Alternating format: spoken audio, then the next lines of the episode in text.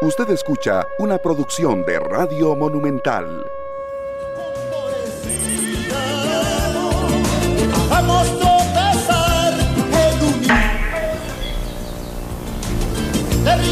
Comienza la semana y nosotros con la idea de compartir con ustedes nuestro trabajo para que ustedes formen parte de este trabajo que pretende aportar a la opinión pública nacional opiniones respetuosas, bien fundamentadas, bien intencionadas, constructivas, porque de eso se trata un poco esta nuestra voz que se une cada mañana y se completa con el favor de ustedes. Entonces, hoy vamos a tener muchas cosas interesantes. Tenemos a los diputados, tenemos también el tema que muchísima gente se preguntaba, yo no sé si por mero interés o porque se sentían afectados por el tema, muchísima gente se preguntaba sobre el proyecto o sobre el hecho de que el Ministerio de Hacienda exige a dueños de sociedades inactivas declarar si son dueños de joyas, obras de arte, acciones de clubes, etc. De inmediato las personas eh, querían saber por qué ¿De qué se trataba? Bueno, hoy vamos a hacer el ejercicio de contarles. También más de 3.680 escuelas de todo el país realizan las pruebas nacionales estandarizadas correspondientes a los estudiantes de sexto grado. Ahí van para este examen los estudiantes de sexto grado de Costa Rica y también un llamado de auxilio hacen organizaciones de bienestar social al presidente de la República. Sabremos qué le están diciendo, por qué se lo están diciendo o qué le están pidiendo. Y antes de empezar con los diputados, amigos y amigas, tenemos que decir algo más. Porque resulta que estamos todos preocupados por el caso de Gabriel, estamos preocupados por esta niñita que desapareció, estamos preocupados porque todo hace prever que no, no, no hay información veraz sobre dónde puede estar, que nadie ha ayudado todavía, se está haciendo un llamado a muchísima gente, inclusive algunos vehículos que están retratados en las, en las cámaras eh, que hay en la zona que pasaron por ese lugar en el momento en que estaba pasando también la persona que, o su padre, el que secuestró, a, supuesto padre que secuestró a padrastro, eso sí, que secuestró a esta pequeña en Cartago.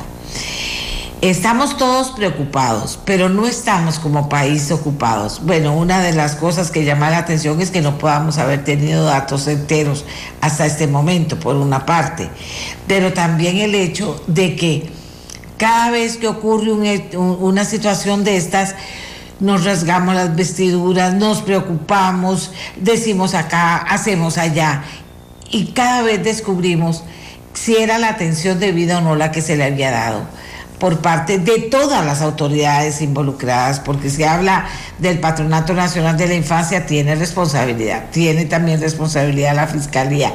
En este caso se está hablando de que llegaron muchos informes, ¿a dónde llegaron y no se escucharon a tiempo? ¿Qué fue lo que pasó? Bueno, en medio de todo esto hay cosas que hay que poner sobre la mesa. El próximo 26 de abril del 2023 se cumplirán mil días del doble femicidio de Fernanda Sánchez Aguilar y Raisha Río Sánchez. El proceso penal no avanza, se desconoce el estado de la investigación y por esta razón la Red Feminista contra la Violencia hacia las Mujeres inició una campaña 10 días de activismo feminista para demandar justicia inmediata para Fernanda y Rasha. Encabezada esta campaña por una carta que se está pidiendo a las mujeres que firmemos, una carta al presidente de la Corte Suprema de Justicia y al fiscal general de la República. Dice así, el 30 de julio del 2020, Fernando, Fernanda Sánchez Aguilar, de 31 años de edad, y su hija Raisha Ríos Sánchez, de 12 años, fueron asesinadas a golpes. La casa fue incendiada con ellas dentro y posteriormente sus cuerpos cargados en un carretillo y tirados a un barranco. No se sabe si ambas estaban aún vivas cuando sus restos fueron desechados como basura humana. Lo que sí se sabe es que ambas mujeres vivían en un contexto grave de violencia intrafamiliar, que Raisha fue violada antes de ser asesinada también. Fernanda y Raisha, madre e hija víctimas de un doble homicidio, no han tenido una respuesta rápida ni efectiva de la justicia penal. El 26 de abril del 2023 se cumplen mil días de este doble femicidio sin que el proceso penal avance y sin que el Ministerio Público confirme si la investigación está en curso y que se prepara para una pronta acusación y solicitud de elevación acaso del caso a juicio. Por el contrario, a la familia de Fernández Racha le dijeron en su último contacto con el Ministerio Público de Tarrazú, adscrito al de Cartago, que el expediente era muy antiguo y que había sido enviado a un equipo fiscal destacado de la unidad de capacitación del Ministerio Público. Y uno hasta aquí dice, pero ¿qué es esto? ¿Pero qué es esto? Claro, en el momento toda la gente habla, dice, y después ¿qué pasa? con la efectividad o no de todas las herramientas que tenemos que dar para, para eh, finalmente dar con los responsables de estos crímenes. Entonces, las personas están demandando lo siguiente, que se dé trámite prioritario al expediente penal del juzgado penal de Cartago, que se concluya la investigación, el caso sea elevado a juicio con urgencia, antes de que se cumplan tres años de los hechos, porque si no hay problemas. Que el caso sea declarado como de trámite complejo, considerando que se trata de un doble femicidio y que se encuentran presentes varios otros delitos de la ley de penalización de la violencia contra las mujeres, incluyendo el delito de violación. Que se garantice que el proceso de la investigación y el juicio sea conducido por un equipo de fiscales especializados en materia de violencia de género, delitos sexuales y femicidio, y que su caso sea trasladado a San José, dada su complejidad, y que se garantice la realización del juicio y la presencia de todas las partes en el mismo. Hasta aquí voy a leer nada más, pero creo, señores, que había que llamar la atención sobre esto, ¿verdad? Y también darle una vueltita, darle una vueltita a ese juzgado penal de Cartago. ¿Cómo puede ser que esas cosas no tengan una importancia fundamental y principal para ser efectivos y eficientes? Ahí dejamos el tema. Por supuesto que estoy aprovechando para pedir una carta de respuesta del presidente de la Corte Suprema de Justicia o una respuesta del eh, fiscal general al que mañana voy a llamar. Hoy estoy pidiendo la, era fin de semana, costaba mucho localizarlos, pero voy a llamar para que esté en el programa y que nos diga qué pasa con esto. O es que no tiene importancia. Y mientras tanto, seguimos buscando a esta pequeñita que desapareció y que nos tiene angustiados a todos realmente cosas que en Costa Rica están pasando y que dejamos que pasen y no pasa nada. Aquí también en este caso que estamos denunciando esta mañana, en este doble femicidio de Fernanda y su hija Raisha, hace falta eficacia, eficiencia, transparencia y acción. Y ahora sí, nos vamos con nuestro eh, siguiente tema. El siguiente tema tiene que ver con la presencia de los diputados en el programa, algunos jefes de fracción, otros representando a jefes de fracción, a que les vamos a preguntar inicialmente, ¿qué va a pasar con el proyecto 23.090 desde la perspectiva de su partido? ¿Se puede hacer algo, sí o no, y por qué? Vamos a preguntárselo a los que ya están con nosotros, iniciando por Priscila Vindas del Frente Amplio. Esta es la pregunta en realización a este proyecto 23.090 que está en la palestra de la opinión pública y que hoy le preguntamos a ellos porque algo nos van a tener que decir. Priscila, muy buenos días, adelante. Muy buenos días a todos y a todas, a los compañeros y compañeras, a usted, doña Amelia, y quienes nos sintonizan. Efectivamente, el proyecto 23.090 ha sido un proyecto que nos ha mantenido bastante ocupados y ocupadas en la Comisión de Seguridad y Narcotráfico. Me alegra mucho ver al compañero Jorge Rojas por acá, porque ha sido un compañero pues de trabajo arduo en la comisión por intentar sacar a este proyecto adelante. En este momento, eh, doña Amelia, comentarle también a la ciudadanía que nos escucha, que este proyecto pues tiene ya, eh, pues estamos intentando avanzar con él, tiene una cantidad pues bastante abrumante de, mociones presentadas, eh, a lo que nos informaban el día jueves, y viernes que eh, consultamos al departamento de comisiones, alrededor de 500 mociones fueron presentadas únicamente el día jueves, que era el último día del expediente en vigencia. Y em, pues ahora lo que está haciendo la comisión y lo que estamos haciendo pues también desde la fracción del Frente Amplio es impulsar sesiones extraordinarias en este momento para poder empezar a ver las mociones que están presentadas en este momento al proyecto, dado de que, eh, tal vez ahorita más adelante entramos en esta materia, pero dado de que tiene una vital importancia empezar a ver este proyecto y necesitamos que este proyecto esté en firme al 7 de junio de este año para poder garantizar un debido proceso en temas de crimen organizado. A ver, este no es un proyecto que que no tiene mayor relevancia. Es un proyecto que vendría a versar precisamente sobre proyectos que, han sido sonadísimos en los últimos años, casos de corrupción, cochinilla, diamante, casos de pornografía infantil. Ahora que usted hablaba del tema de Cambridge, hay que proteger, a, proteger perdón, a nuestra niñez, eh, temas también de narcotráfico. Y es por esto que la Comisión de Seguridad y Narcotráfico en pleno ha sido empática en la necesidad de avanzar en este proyecto.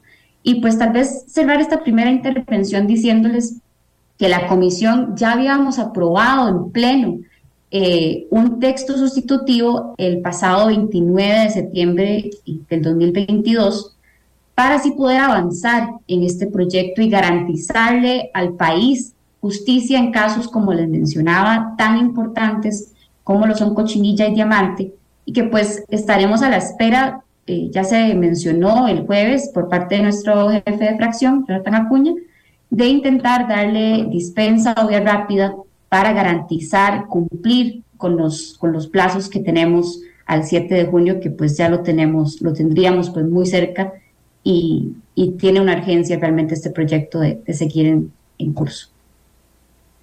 Gracias a Priscila. Vamos con don Jorge Rojas López, que es el diputado de Progreso Social Democrático. Adelante.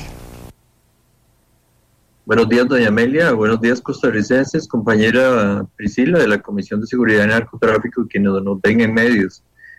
Bueno, doña Amelia, es la primera vez que estoy en su programa y es muy oportuno que usted hoy dedique este rato al proyecto 23.090. Bueno, sobre la pregunta sobre lo que va a pasar, la compañera Priscila se ha referido en, en en términos parecidos a lo que yo diría. Bueno, nosotros tenemos como meta darle el segundo debate a este proyecto en junio del 2023, que, bueno, de hecho se requieren sesiones extraordinarias y ya las estamos haciendo en la Comisión de Seguridad para aprobar, ojalá, en lo que viene un trámite abreviado al proyecto. El proyecto ya venció, ahorita ya se le habían dado ocho días más después de Semana Santa y, luego ese día ya no se podrán presentar nuevas mociones y la votación de las existentes ya se realizará sin discusión. Nosotros esperábamos trabajar con las 400 mociones que estaban presentadas, sin embargo, en este momento ya supuestamente ya las, mociones van por 1.200. E, esto es una situación que, este, como hemos estado viendo a nivel país, perjudica muchísimo el tema de seguridad. Gracias, doña Amelia, le repito, porque es oportunísimo que estemos hablando de seguridad. El proyecto se refiere a eso. Este, eh, creemos que hemos trabajado responsablemente en la comisión y que tenemos un dictamen y que es muy probable, creo yo, tenemos un 99% de que tengamos los 38 votos en el plenario para aprobar el proyecto. Muchas gracias a don Jorge Rojas. Seguimos con nuestros invitados para que usted tenga oportunidad de escuchar qué piensa cada partido de lo que está ocurriendo. Daniela Rojas, jefa de fracción del Partido Unidad Social Cristiana. Adelante. Buenos días, doña Amelia. Buenos días a todas mis compañeras eh, y a don Jorge y a don Eli, que veo que están también acá y a toda su audiencia. Doña Amelia, eh, la fracción de la unidad tiene un acuerdo desde que inició la discusión de este proyecto con eh, eh, un par de proyectos más similares que estaban en la Comisión de Seguridad y Narcotráfico, de apoyar este proyecto y de hacer todo lo posible para que pronto fuera ley o que pronto sea ley. El representante de nuestra fracción en esta comisión es don Horacio Alvarado quien desde un inicio en el análisis que hizo del proyecto de ley nos indicó la importancia de que este proyecto eh, sea el que se aprueba. Luego tuvimos la reunión con el grupo de trabajo de seguridad de, las, de los diferentes poderes de la República, donde se nos eh, se hacía conocimiento de nosotros la importancia de que este proyecto sea aprobado antes del 7 de junio, porque si no hay casos importantes que van a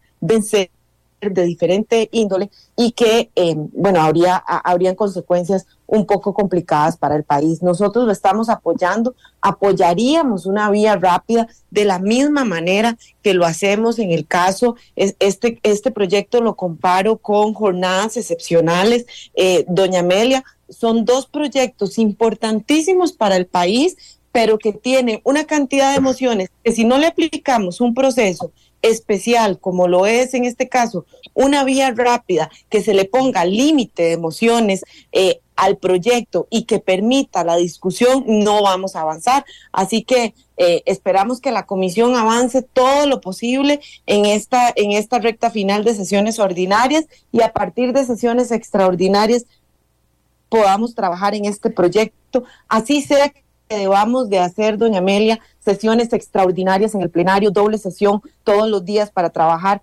este eh, proyecto junto con el de jornadas también para que podamos sacar esa cantidad de emociones que tienen y que no están permitiendo que avancen, van a contar con todo el apoyo de la Fracción Unida. Gracias a doña Daniela. Vamos con don Eli Feinstein del Partido Liberal Progresista. Adelante, don Eli. Muy buenos días, doña Amelia. Buenos días a los compañeros y compañeras diputadas eh, y a toda su audiencia. Eh, bueno, en línea con lo que han comentado ya los, los compañeros anteriormente, nosotros creemos que este es un proyecto eh, sumamente importante que debería de avanzar rápidamente, que lamentablemente está plagado de, de emociones, ¿verdad? Y entonces ahí habrá que, ver qué, negociación se puede alcanzar para que se retiren algunas de esas mociones y se pueda agilizar el, trámite. Em, también quisiera aprovechar para hacer un, tal vez un llamado de atención, ¿verdad? A, los, a los diputados y a la Corte en cuanto a cómo se ha manejado todo este asunto de la vacancia de, de la ley, ¿verdad? En la Asamblea, y no fue en este periodo, pero pero bueno, el aprendizaje es para los que estamos ahora como diputados.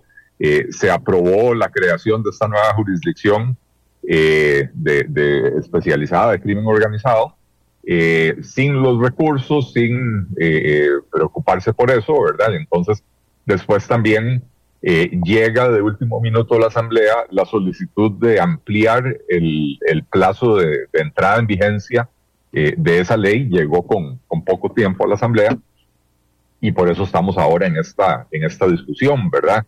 Eh, y en la discusión que le da origen a todo esto, que es eh, que si está vigente, no está vigente la ley anterior y si se pueden aplicar o no eh, los procedimientos de, de la ley anterior que fue derogada, ¿verdad? Entonces, me parece que es importante no solo avanzar con este proyecto, sino también sacar ese aprendizaje para que no repitamos eh, cosas así como, como la que está sucediendo en este momento. Gracias, don Eli. Y finalmente volvemos, hacemos la misma pregunta a Katia Rivera, jefa de fracción del Partido Liberación Nacional. Muchas gracias, muy buenos días a las personas que nos escuchan, diferentes plataformas, a usted, doña Amelia, y a las y los compañeros. Vea, el tema de seguridad definitivamente tiene que verse como uno de esos derechos humanos que ir de la mano con la educación y la salud y la percepción que se está teniendo en el país y la realidad también a partir de las estadísticas que vemos nos hacen darnos cuenta que ya no es la misma Costa Rica de años atrás en donde nosotros eh, nos sentíamos sumamente orgullosos de hablar del clima de paz que era nuestro país. El tema de la inseguridad es multicausal y por eso es que aparte de lo del tema del proyecto de ley, yo creo que en esto hay ser consciente. La Asamblea Legislativa debe estar para apoyar las iniciativas que llegan eh, a nuestra instancia. En este caso, reconocer la labor del presidente de la Asamblea Legislativa, don Rodrigo Arias, con su iniciativa a la que se ha sumado Navas hacer esa lectura de cuáles son los proyectos que tienen que aprobarse de pronta para ayudar a, los diferentes, a las diferentes instancias y otros poderes pública. Reunión que tuvimos también nosotros con el presidente de la Corte, con diferentes magistrados y en su momento también con el fiscal general, nos hacen el señalamiento de la importancia de aprobar este proyecto 2390. Sabemos que existe gran cantidad de, de mociones pues, por la diputada Carolina Delgado, pero la fracción de liberación está en la disposición de apoyar todo el trámite que se requiera para que esto se vea de la forma más pronta.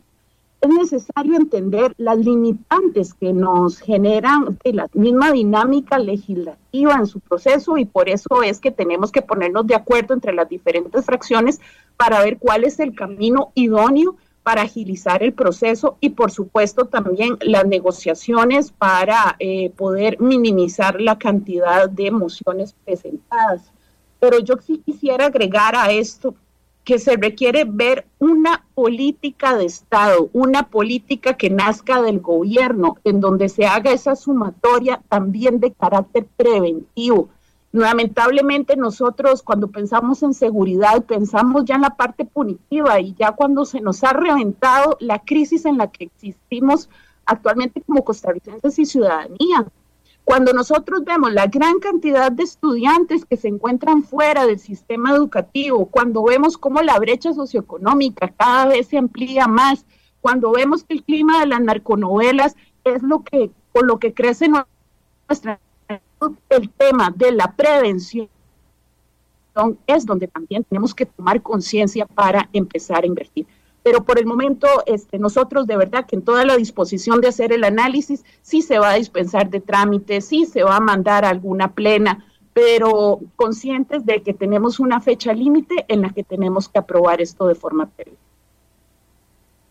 Aparentemente está claro el tema del proyecto 23.090, señores, del que hemos estado, y señoras, de lo que hemos estado hablando tanto en este programa. Y vamos con una siguiente pregunta. En el poco tiempo que queda para que finalice el periodo de sesiones en el que nos encontramos, ¿qué proyecto pretende dejar listo su partido? Y volvemos a hacer la ronda de preguntas a quienes nos acompañan. Priscila Vindas, Frente Amplio. Adelante. Sí, eh, quizás antes de, tocar el tema del proyecto, doña Amelia, sí decirles eh, a los compañeros y compañeras que me, que, que me precedieron que es importantísimo señalar que el 23.090 en este momento, como mencionaba don Jorge, yo, yo intenté dar una cifra tal vez un poco más moderada, pero estamos hablando ya casi de 1.200 mociones. En este momento las mociones ya no se pueden retirar porque el proyecto venció su plazo y que por ende vamos a necesitar de todas las fuerzas y de todas las voluntades para sacar este proyecto adelante. Además, eh, es un proyecto que, que, va a requerir, como les decía, eh, un consenso bastante, bastante fuerte. Nosotros, eh, desde la fracción del Frente Amplio, tomando en cuenta las, los tiempos, y pues también las pertinencias de los casos, pues vamos a intentar impulsar eh, al primero de mayo, al cierre de este periodo ordinario, el 23.108, que es la Ley de Protección de la, de la Inversión Pública en Becas y otras ayudas para la población estudiantil, que es un proyecto que hemos venido trabajando con, con demás fracciones y que pues ha tenido bastante apoyo en la comisión, básicamente para poder seguir garantizando, la diputada Rivera lo mencionaban eh, hace, hace poquito, tenemos que garantizar que las personas puedan continuar eh, recibiendo educación formal, que puedan mantenerse en el sistema y que estas ayudas pues le lleguen en pleno a, a, las personas de más escasos recursos para poder garantizar que la educación siga siendo una herramienta de movilidad social para transformar la vida de las personas, sobre todo aquellas que tienen menores recursos y que pueden muchas veces ser la primera persona en graduarse en educación superior de sus familias entonces, eh, pues seguiremos optimísticamente con, con, este proyecto, ya que, que, pues hemos avanzado de una manera pues, bastante, bastante buena en, este, en este periodo ordinario. Bien, bueno, efectivamente un buen proyecto. Seguimos con nuestros invitados. El señor Rojas López del Partido Progreso Social Democrático. Adelante. Eh, doña Amelia de Costarricenses, bueno, mire, yo y en mi partido, en realidad lo que queremos es dejar listo el proyecto 23.090. No, no me quiero concentrar en otra cosa que no sea eso, en lo que resta de este periodo legislativo. Nosotros hemos hablado muchísimo de justicia y hemos hablado de impunidad y este proyecto es una herramienta que nos permite esto. Recogiendo un poquito las tesis que eh, comentan los compañeros diputados y específicamente el tema que aborda la compañera diputada Katia Rivera sobre el momento actual, lo que está viviendo el país, los índices y todas las repercusiones que tiene el tema de la violencia, de la inseguridad y demás, yo creo que es importantísimo que nosotros le, podemos dar al país, le podamos dar al país y al Poder Judicial este proyecto para sustentar todas sus decisiones y que el tema de justicia, de impunidad, ya no sea un problema para nosotros, sino que efectivamente puedan ser cumplidas. Ahora, yo lo que le estoy solicitando tanto a doña Katia como presidenta de fracción es que interceda para que sus compañeros diputados, doña Carolina y don Dani Vargas, eh, que por favor retiren estas mociones, el país lo necesita. En mi caso, doña Amelia, yo eh, soy educador, yo no soy este, abogado, y aquí lo que he hecho en el tema de la Comisión de Seguridad y Narcotráfico es entender, leer, escuchar y decidir de acuerdo a mi conocimiento previo, que es poco en materia judicial. Sin embargo, eh, hemos escuchado a los señores magistrados, al presidente de la Corte, al fiscal general, al OIJ y a muchas otras personas que han participado en audiencias en la Comisión de Seguridad y todo el mundo coincide en que este es el proyecto que necesita el país. Curiosamente, las voces en contra de este proyecto son mínimas. Realmente se lo digo, son mínimas. Sin embargo, eh, nos están haciendo un, acumulado de mociones que eh, esperemos, y yo le pido y le repito a la fracción del Partido de Liberación Nacional que eh, intercedan para que las mociones sean retiradas y podamos avanzar en este proyecto y darle el trámite legislativo que, necesita. Gracias. Posición del Partido Progreso Social Democrático. Y ahora regresamos con doña Daniela Rojas. Adelante. Gracias, doña Amelia. Eh, bueno, hay una, una cantidad, gran cantidad de proyectos que nos gustaría que para estas sesiones eh, hubiesen salido, pero en este momento, doña Amelia, después de la noticia del día jueves de que llegó el voto completo de la sala constitucional con respecto al proyecto de ley de trabajador independiente que busca eh, que la prescripción de las deudas con la Caja Costarricense del Seguro Social sea de cuatro años. Eh, y les recuerdo que fue consultado en la sala constitucional y la sala encontró que no habían vicios de constitucionalidad en este proyecto. Lo que faltaría es el segundo debate. Es un proyecto que eh, están esperando todos o más de ese medio millón de trabajadores independientes y todas esas personas que se encuentran en la informalidad como un incentivo para pasar a la formalidad y para que así la institución tenga eh, recursos frescos, pero además que las personas estén tranquilas que cuando se acerquen a la institución no van a ser castigadas. Ah, de manera que para nosotros es importante antes del primero de mayo eh, darle el segundo debate a este proyecto de ley. Bien, eh, seguimos con don Eli Feinstein. Adelante. Eh, bueno, yo creo que, aquí tenemos sobre la mesa un par de proyectos que son importantísimos, tanto el 23.090 eh, como el de trabajador independiente, que también nosotros eh, queremos que eso eh, se deje ya listo antes, del, antes del cambio a las sesiones extraordinarias. y un proyecto que ya fue dictaminado en comisión y está para, para quemarle primer día de emociones, quisiéramos entonces avanzar con él, que es el 23.097, que es la ley de protección de datos personales. Eh, este, este proyecto salió de la, de la Comisión de Ciencia y Tecnología con eh, un apoyo casi unánime este, y creemos que es importantísimo avanzar porque es, es una ley que viene a, a, modernizar la regulación para garantizar la verdadera protección de los datos, pero también para eh, facilitar el intercambio de datos entre eh, empresas o gobiernos en diferentes países, ¿verdad? porque eh, hoy en día las sociedades eh, más, más avanzadas, eh, Europa, Estados Unidos, les exigen a sus empresas que si van a hacer manejo de datos en otros países, esos países tienen que cumplir con ciertos estándares legales, ¿verdad? Entonces, esta ley vendría a, solventar esa situación y podría también facilitar la inversión extranjera eh, por parte de empresas que podrían hacer aquí el procesamiento de los datos eh, de, sus clientes o, los datos que manejen eh, por diferentes motivos. Así que, esos son los proyectos que, queremos ver avanzar en estas dos semanas que nos quedan.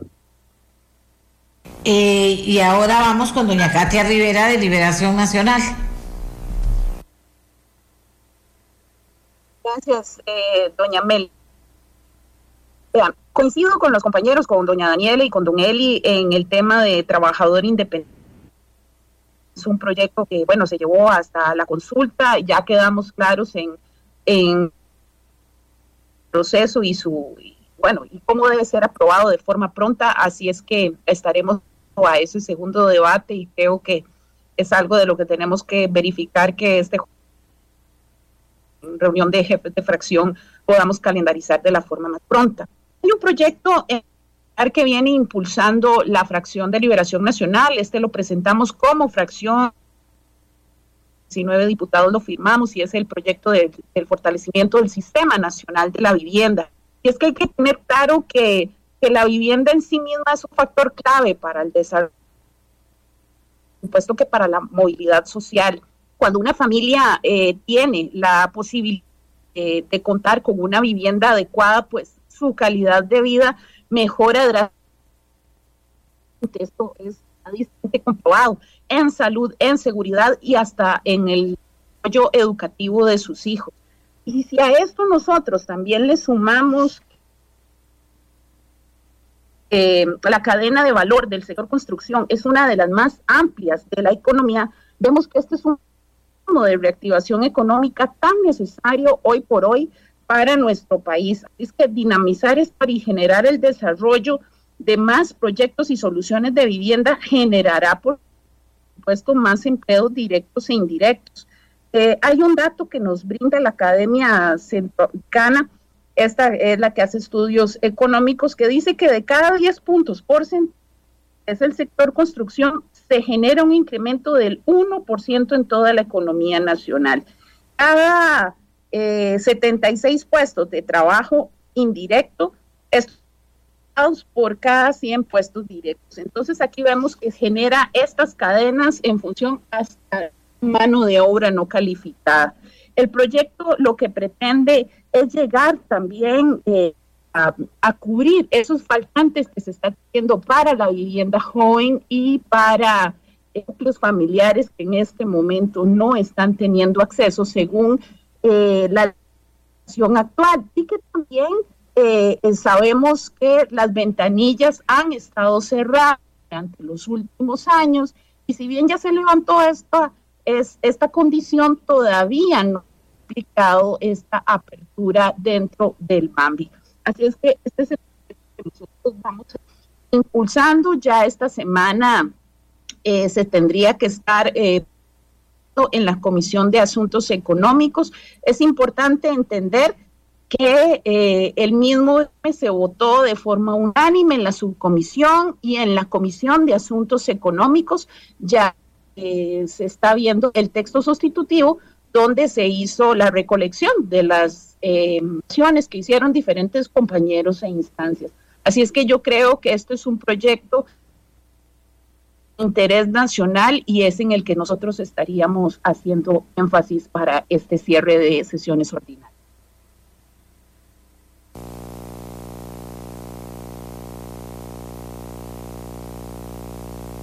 Eh, gracias a doña Katia. Ahora vamos a preguntar sobre control político esta semana en la Asamblea Legislativa. Vieran que es un tema que le interesa mucho a la gente ver hacia dónde va a dirigir el control político cada uno de los partidos que están con nosotros esta mañana. Priscila Vinda del Frente Amplio.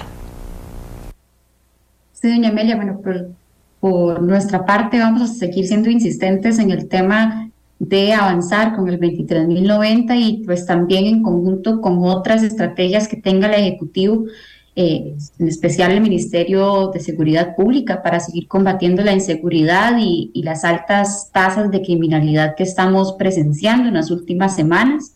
Creemos medular avanzar con el 23.090 y aquí sí quiero ser enfática en que el 20, a ver, la crisis de inseguridad que estamos viviendo no lo se puede comparar con violentar derechos laborales, eh, dicho sea de paso, al menos esta, esta es nuestra postura desde el Frente Amplio.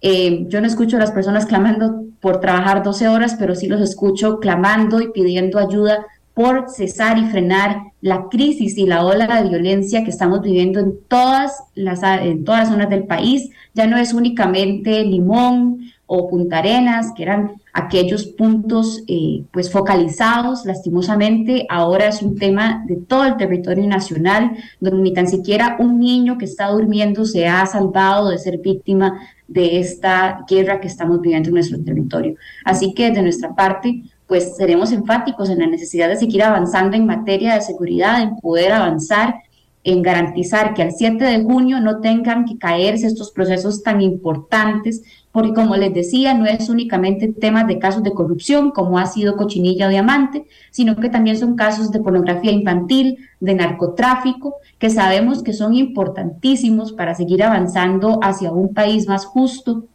hacia un país más seguro, y que pues también esto repercute más allá de nuestras fronteras, somos un país cuya economía pues también eh, se basa muchísimo en el tema del turismo, de la, de la inversión extranjera, y que ha venido a afectar realmente la imagen país que hemos tenido en, las, los últimos meses, pues a no, a no ser tal vez tan atractivo o, al degradarse nuestra imagen de un país seguro que tenemos que recuperar eh, de manera rápida y urgente de manos del crimen organizado. Estoy haciendo una pregunta adicional a las que yo le mando a ellos, que digo que voy a hacerles cada, cada vez, porque está todo el mundo preguntándomelo. Posición de, del Frente Amplio, ¿llevan algún candidato en particular para la presidencia del Congreso? ¿Cuál, ¿A quién apoyan? Sí, bueno, nosotros y nosotras eh, lo seguimos eh, debatiendo. Es un tema que se ha seguido hablando en fracción y pues por el momento no hay, no hay ninguna, ningún partido que se haya acercado a la fracción para hablarnos. Eh, por, por el momento no tenemos ninguna candidatura y pues, como les digo, no, es un tema que, que siempre hablamos los seis y el equipo de fracción para pues tomar una decisión de acuerdo a, a nuestros principios.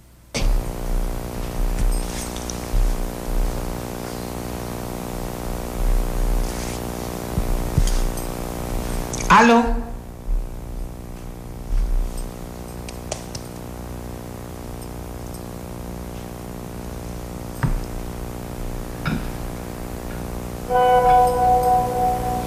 Sí, dice que, a ver.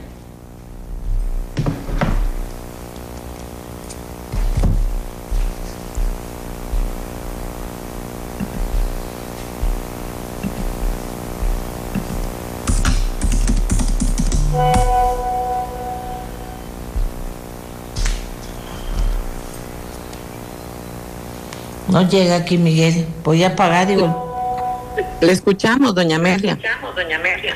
Perdón, perdón, es aquí, ve, volvió aquí, todo es como mágico. Perdón, don Jorge, adelante. Ah, sí, no le he escuchado, doña Amelia. Pero mire, este, nosotros tenemos reunión de fracción esta mañana y yo le voy a solicitar a mis compañeros que el, tiempo político, el control político que, utilizaríamos, pues que lo dediquemos al proyecto 23.090. Eh, quiero decirle que eh, en, este, en este caso, digamos, en cuestión de intereses, eh, tenemos que ver las consecuencias con claridad de lo que pasaría si el proyecto no se aprueba. Eh, la puesta en libertad, por ejemplo, de la gente que ya está judicializada y que se le vencerían plazos para que este, mantenerse en prisión. Los plazos de prisión preventiva y que, que deben mantenerse y que la gente pueda estar en prisión mientras se realizan las investigaciones. Nosotros esperamos que con la entrada en vigencia de la ley de jurisdicción especializada, pues se curen muchos de estos males que han existido en este país sobre impunidad y sobre justicia que no se cumple. Por ese motivo, pues eh, espero que la fracción esta semana, bueno, por, ejemplo, por ejemplo si yo asumiera un control político, lo haría directamente al proyecto 23.090. Eh, em, hay otros temas que obviamente son de interés de la fracción y de interés del Ejecutivo, pero en mi caso, y lo que corresponde sería pues pedirle a la fracción que nos concentremos en el proyecto 23.090, que creo en realidad es un proyecto estrella, no solo de la fracción, ni del Ejecutivo, ni del Poder Judicial, es un proyecto estrella de este país. Gracias.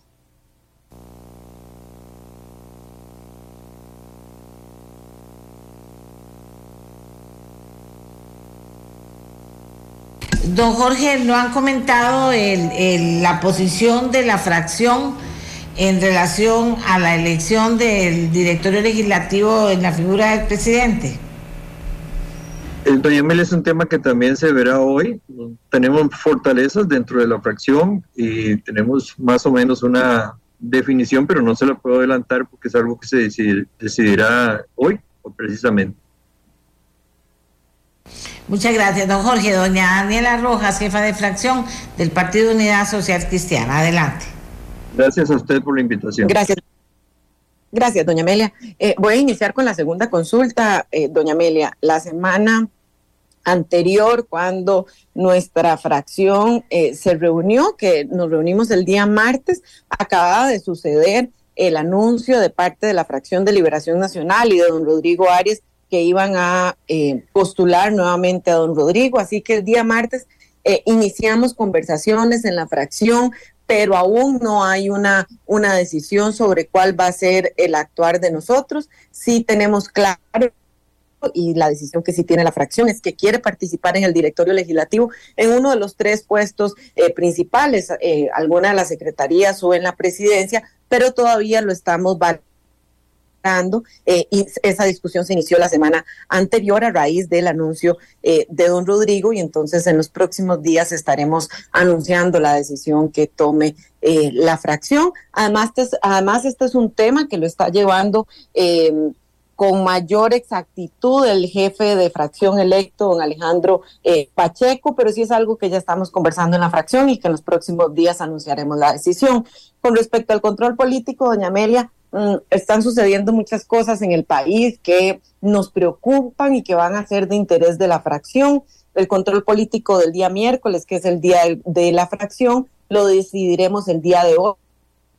Sin embargo, para nosotros el caso que está sucediendo con las dos niñas, eh, la niña que fue madre a los 12 años y su hija que está desaparecida, y el tema de la falta de acción por parte de las instituciones es un tema importantísimo que esta semana nos vamos a dedicar a eso. El día de ayer solicitamos al Poder Ejecutivo la destitución de la presidenta ejecutiva del PANI ante el montón de declaraciones y de versiones que vemos que son contradictorias, pero no queremos tampoco que se quede solo en la destitución de esta eh, funcionaria, sino que llegue a, la, a las mayores consecuencias y que si se eh, descubre que hay funcionarios, mandos medios de cualquier otra institución que fueron negligentes con este caso, también sean destituidos. Así que será un tema de mucha importancia para la fracción esta semana. Bueno, muchas gracias a doña Daniela Rojas. Don Elifencha, acá adelante. Eh, mire, en cuanto al tema del, control político, eh, nosotros eso lo, decidiremos hoy en la reunión de, la fracción. Eh, como bien decía Daniela, hay, muchos temas y hay muchas cosas sucediendo. Eh, nuestra compañera Joana Obando hizo una intervención en control político muy importante acerca del tema de la, de la desaparición de esta niña Kate y la, y la tragedia que es que su madre fue violada a los 11 o 12 años, ¿verdad? Eh, y, es un tema al que, al que le estamos dando muchísimo seguimiento y, es muy importante. Pero bueno, están sucediendo muchas cosas y, veremos hoy eh, qué, decisión tomamos a, eh, a, ese respecto. También con el tema del directorio, como la semana pasada, el lunes fue feriado, bueno, nosotros Tuvimos una reunión virtual, los diputados de la fracción, ese, ese mismo lunes.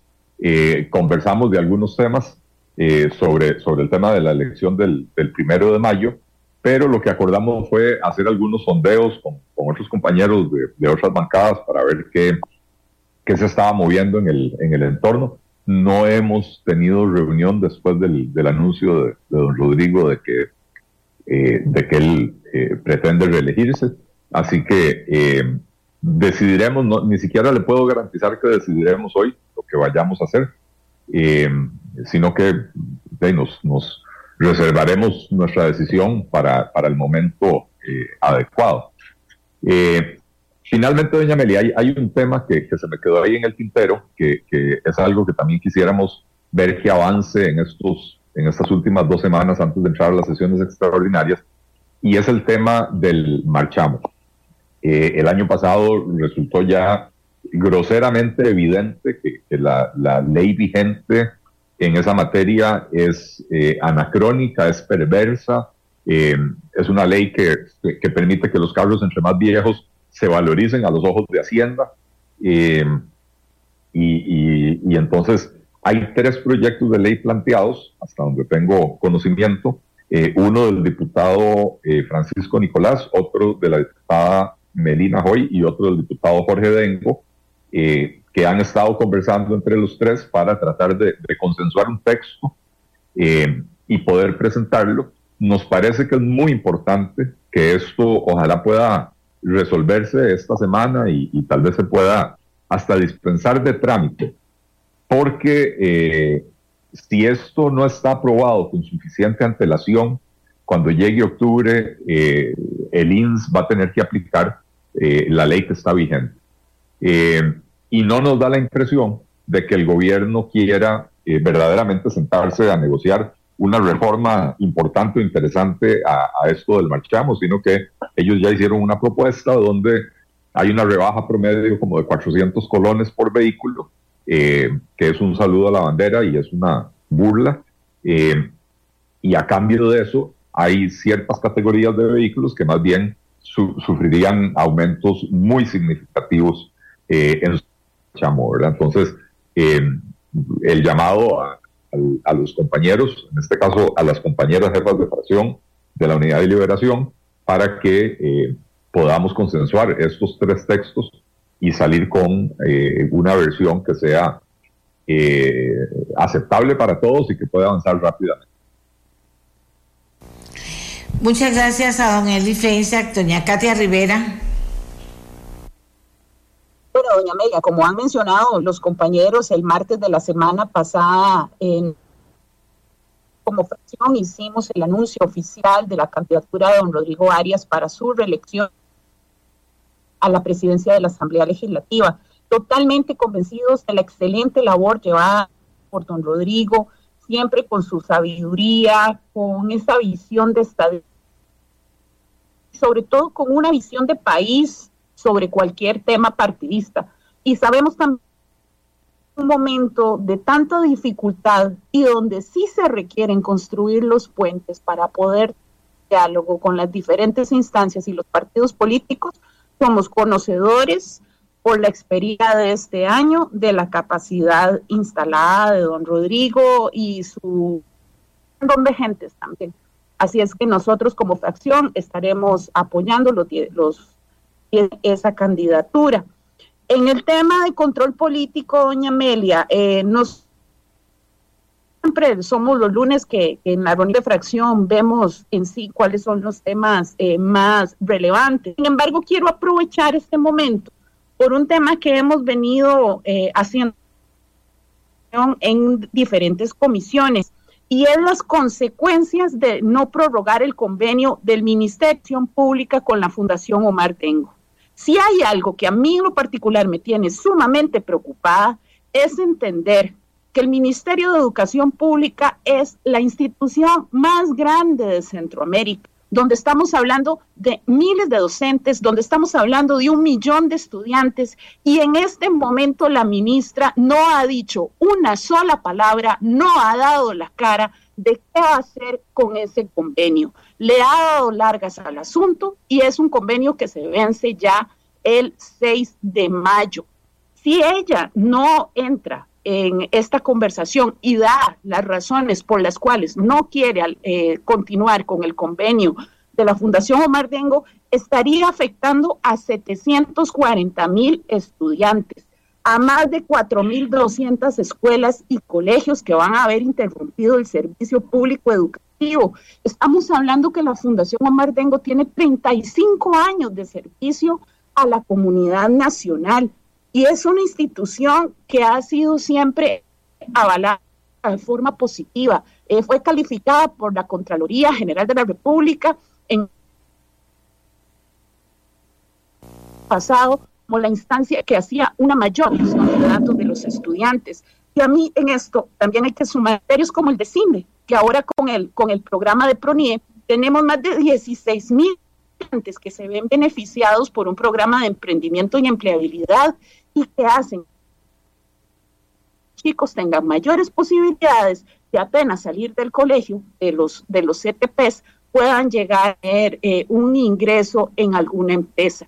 Entonces, cuando nosotros vemos una, una fundación, en este caso como la FOT, ha sido exitosa durante tantos años, yo quisiera ver ese apagón educativo en esa hoja de ruta inexistente que ha presentado Ministerio de Educación Pública, que nos den la cara y que nos digan cuál es el problema con la FOT y las consecuencias y cuál va a ser ese programa paliativo que pretende presentar. El... Muchas gracias. doña Amelia, y me tengo que retirar porque voy para comisión. Bueno, se tienen que retirar ya todos. Terminamos hasta aquí la, la participación de los diputados en esta mesa de trabajo eh, que creo que ha sido muy, muy puntual y que hemos podido conocer más o menos cuál es la posición. Por supuesto que está sobre la mesa. Rodrigo Arias será el próximo presidente de la Asamblea Legislativa, está postulado para, para ello. Vio que los, eh, a excepción de Liberación Nacional, eh, los otros partidos no han dicho que sí todavía. Entonces quiere decir que sigue dando vueltas. Ya estamos eh, muy cerca de que esto ocurra, en pocos días prácticamente ocurrirá y no, no hay todavía una definición del apoyo hacia don Rodrigo Arias por parte de las eh, fracciones en la Asamblea Legislativa, por lo menos de lo que hemos, de las respuestas que hemos recibido nosotros aquí con ustedes esta mañana. Que era lo que ustedes querían saber, es que la gente están todas, como dicen, es lo que querían conocer. Si había posición de otras fracciones ya sobre apoyar la candidatura de don Rodrigo Arias finalmente para, para hacer las sumas y restas que se hacen siempre. Tampoco se ha hablado de otro nombre, así que esperaremos a ver durante esta semana la información que se recibe en este sentido. Por el momento vamos a hacer una pausa pero ya ya volvemos con ustedes. La mía, la suya, la de todos y todas. Vamos con nuestro siguiente tema. Según trascendió los últimos días de la semana pasada, el Ministerio de Hacienda exige a propietarios de sociedades inactivas declarar si son dueños de joyas, obras de arte y acciones de clubes. De inmediato, muchas personas se preguntaron por qué y otras dijeron, ¿qué es eso? No entiendo, ¿de qué se trata? Bueno, le pedimos a Priscila Zamora, viceministra de Ingresos del Ministerio de Hacienda, que en ella nos cuente de qué se trata exactamente. Muy buenos días, doña Priscila. todos los que nos escuchan a esta hora de lunes. ¿Qué tal? Adelante, doña Priscila. Perfecto, sí, bueno, perfecto. Muchas gracias por, por esta breve introducción y por este importante tema. Eh, tal vez para dar un poco de, de, contexto, este tema no es, no es nuevo, en realidad todo el origen de esto o esta situación surge a partir de la ley de fortalecimiento de las finanzas públicas, en la que se modificó la ley del impuesto sobre la renta para incluir como contribuyentes eh, a todas las personas jurídicas legalmente constituidas en el país, tuvieran estas actividad económica o no.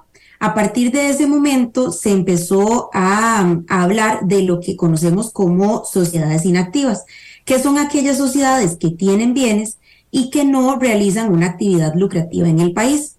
Aquí también es importante que recordemos que estas, estas sociedades existen y son bastantes porque han sido utilizadas como un mecanismo de planificación patrimonial en el país.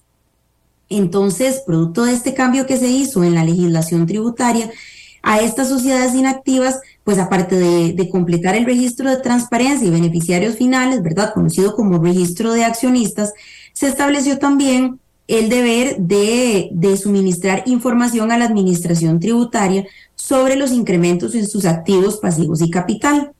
Esto surge también no solo por lo que la ley modificó, eh, la ley tributaria fue modificada, sino también por una serie de revisiones que nos ha hecho a lo largo de los años, ya más de una década, la Organización para la Cooperación y el Desarrollo Económico, la OCDE.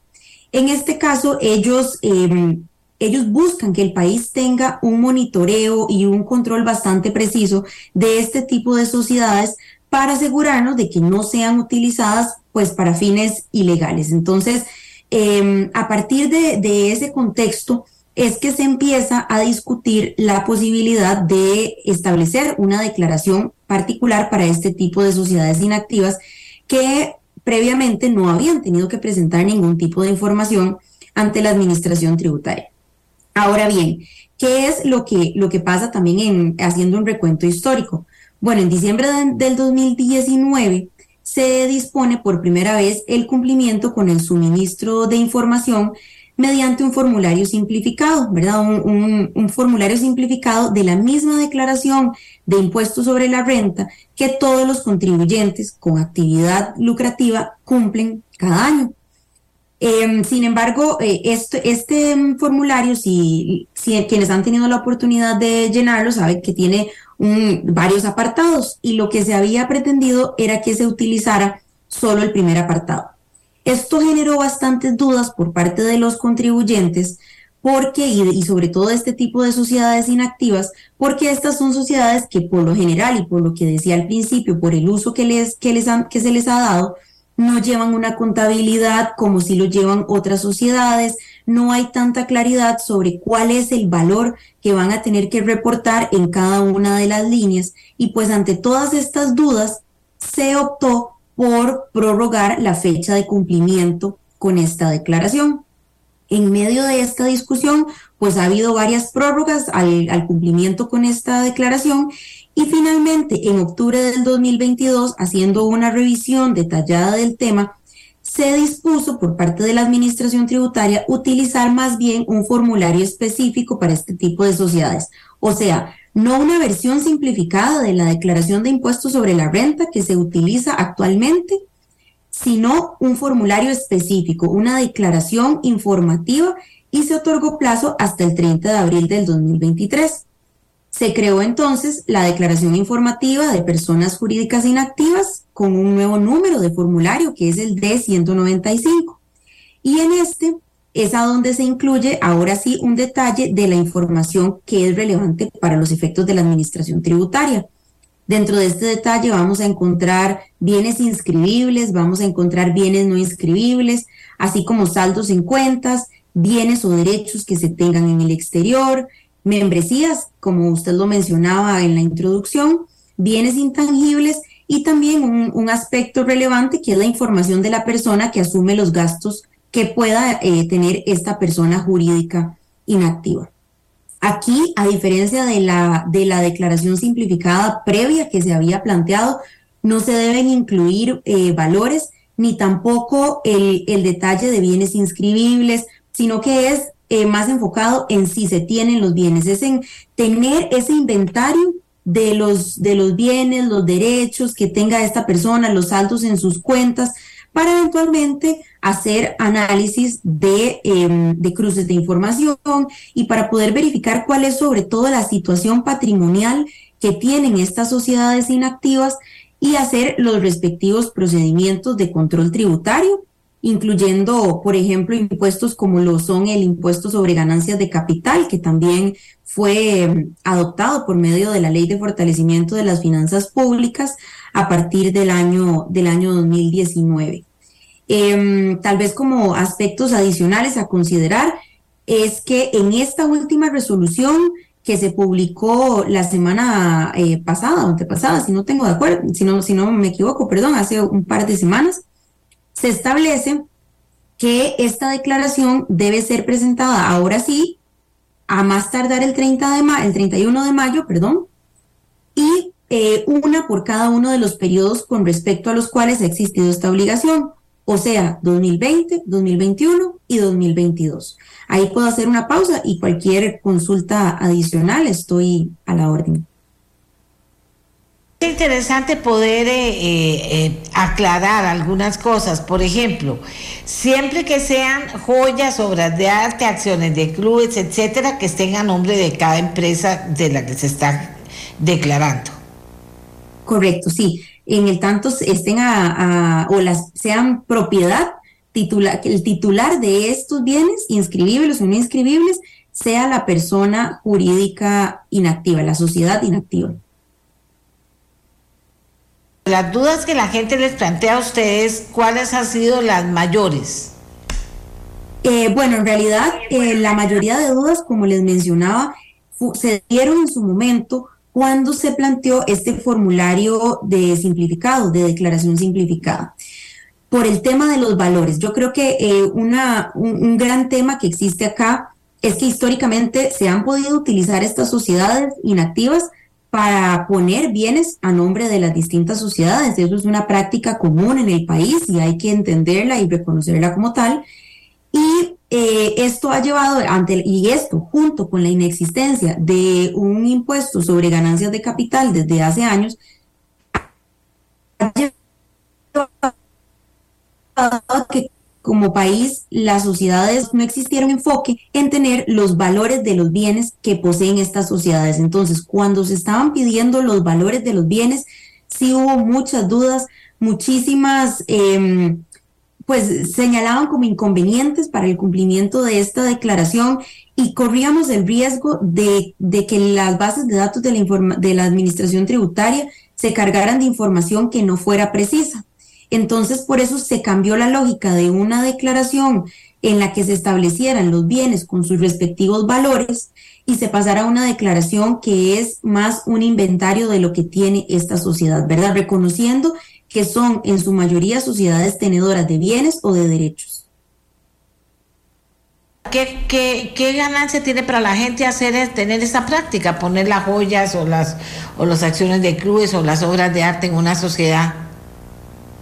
Claro, bueno, en, en términos, en términos de, la, de lo que importa para efectos tributarios, hay que recordar que en general el sistema tributario y sobre todo el sistema de imposición sobre la renta, pues lo que hace es grabar la capacidad económica que tengan las distintas personas, sean estas físicas o jurídicas. Entonces, ¿por qué es relevante llevar estos controles y tener claridad sobre, sobre la situación? Porque todas estas cosas, todos estos bienes inscribibles o no inscribibles, son manifestaciones de capacidad económica y podrían estarse ocultando ciertas manifestaciones de capacidad económica a través del uso de este tipo de sociedades. Entonces, pues hay, hay un margen de decisión de, de planificación patrimonial, de planificación de a nombre de quién tener, por ejemplo, la casa de habitación, o era muy común antes que en una sola familia se hiciera una sociedad para cada uno de los vehículos, eh, para cada una de las propiedades que se tuviera. Esto ha sido una práctica muy común. Creo que que se ha, habido, se ha visto reducida por el uso de, por, todas las reglas que se le han puesto también asociadas al uso de este tipo de, de sociedades, pero sí que es un tema de cómo llegarle a la capacidad económica que puedan tener también estas personas y pues evidentemente sus, sus accionistas o sus dueños. Dice una persona, por eso preguntaba qué ganancia tenía para, para las personas que lo hacen. Dice, no se está exagerando se percibe como una invasión a la privacidad de las personas y una actitud dictatorial por parte del Estado, dice esta persona que escribe. Sí, bueno, es una, es una valoración em, un, tanto, un tanto fuerte. Yo creo que la administración tributaria necesita información para efectos del, del correcto control tributario, para efectos del correcto, em, la correcta fiscalización de las obligaciones y para poder llevar a cabo una, una adecuada em, determinación de las obligaciones tributarias, ¿verdad? El, en un sistema tributario, tributario justo y progresivo es importante tener claridad de dónde están, como les mencionaba, esas manifestaciones de capacidad económica. Y la existencia de este tipo de sociedades puede estarse prestando para, para esconder ciertas manifestaciones de capacidad económica y pues entonces que quienes más tienen no estén pagando los montos que corresponda por, por carga tributaria. Eh, esta práctica, ¿qué resultados ha tenido? ¿Qué han descubierto con esta práctica? ¿Qué es importante, digamos, para recoger plata de parte del Estado? ¿Cómo, ¿Qué han podido ustedes sacar de, en claro una vez que se pone en práctica esta, estas nuevas formas de, de legislar impositivamente?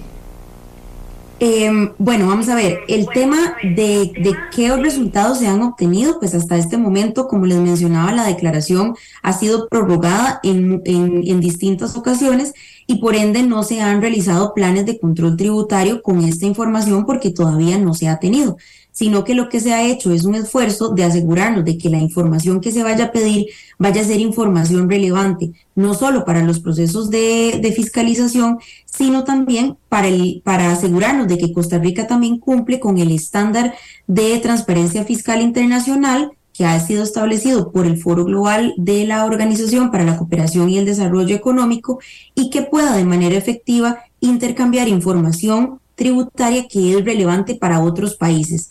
Aquí es, es, es necesario que tengamos en cuenta que estamos en, en, un mundo, y como todos lo sabemos, altamente globalizado, en un mundo que cada vez la economía digital pues eh, difumina cada vez más las fronteras y hace que para otros países, para otras administraciones tributarias alrededor del mundo, sea relevante la información con la que se cuenta y con, y con la que, mm, que existe sobre las sociedades o otros vehículos de inversión que existan en el país. Entonces, para estos fines es importante contar con esta información y será también importante para efectos del desarrollo de planes de control que se podrán diseñar con información que se tenga a partir del momento en que efectivamente se presente esta información, a diferencia de lo que sucede hoy en día, que no se tiene ese detalle.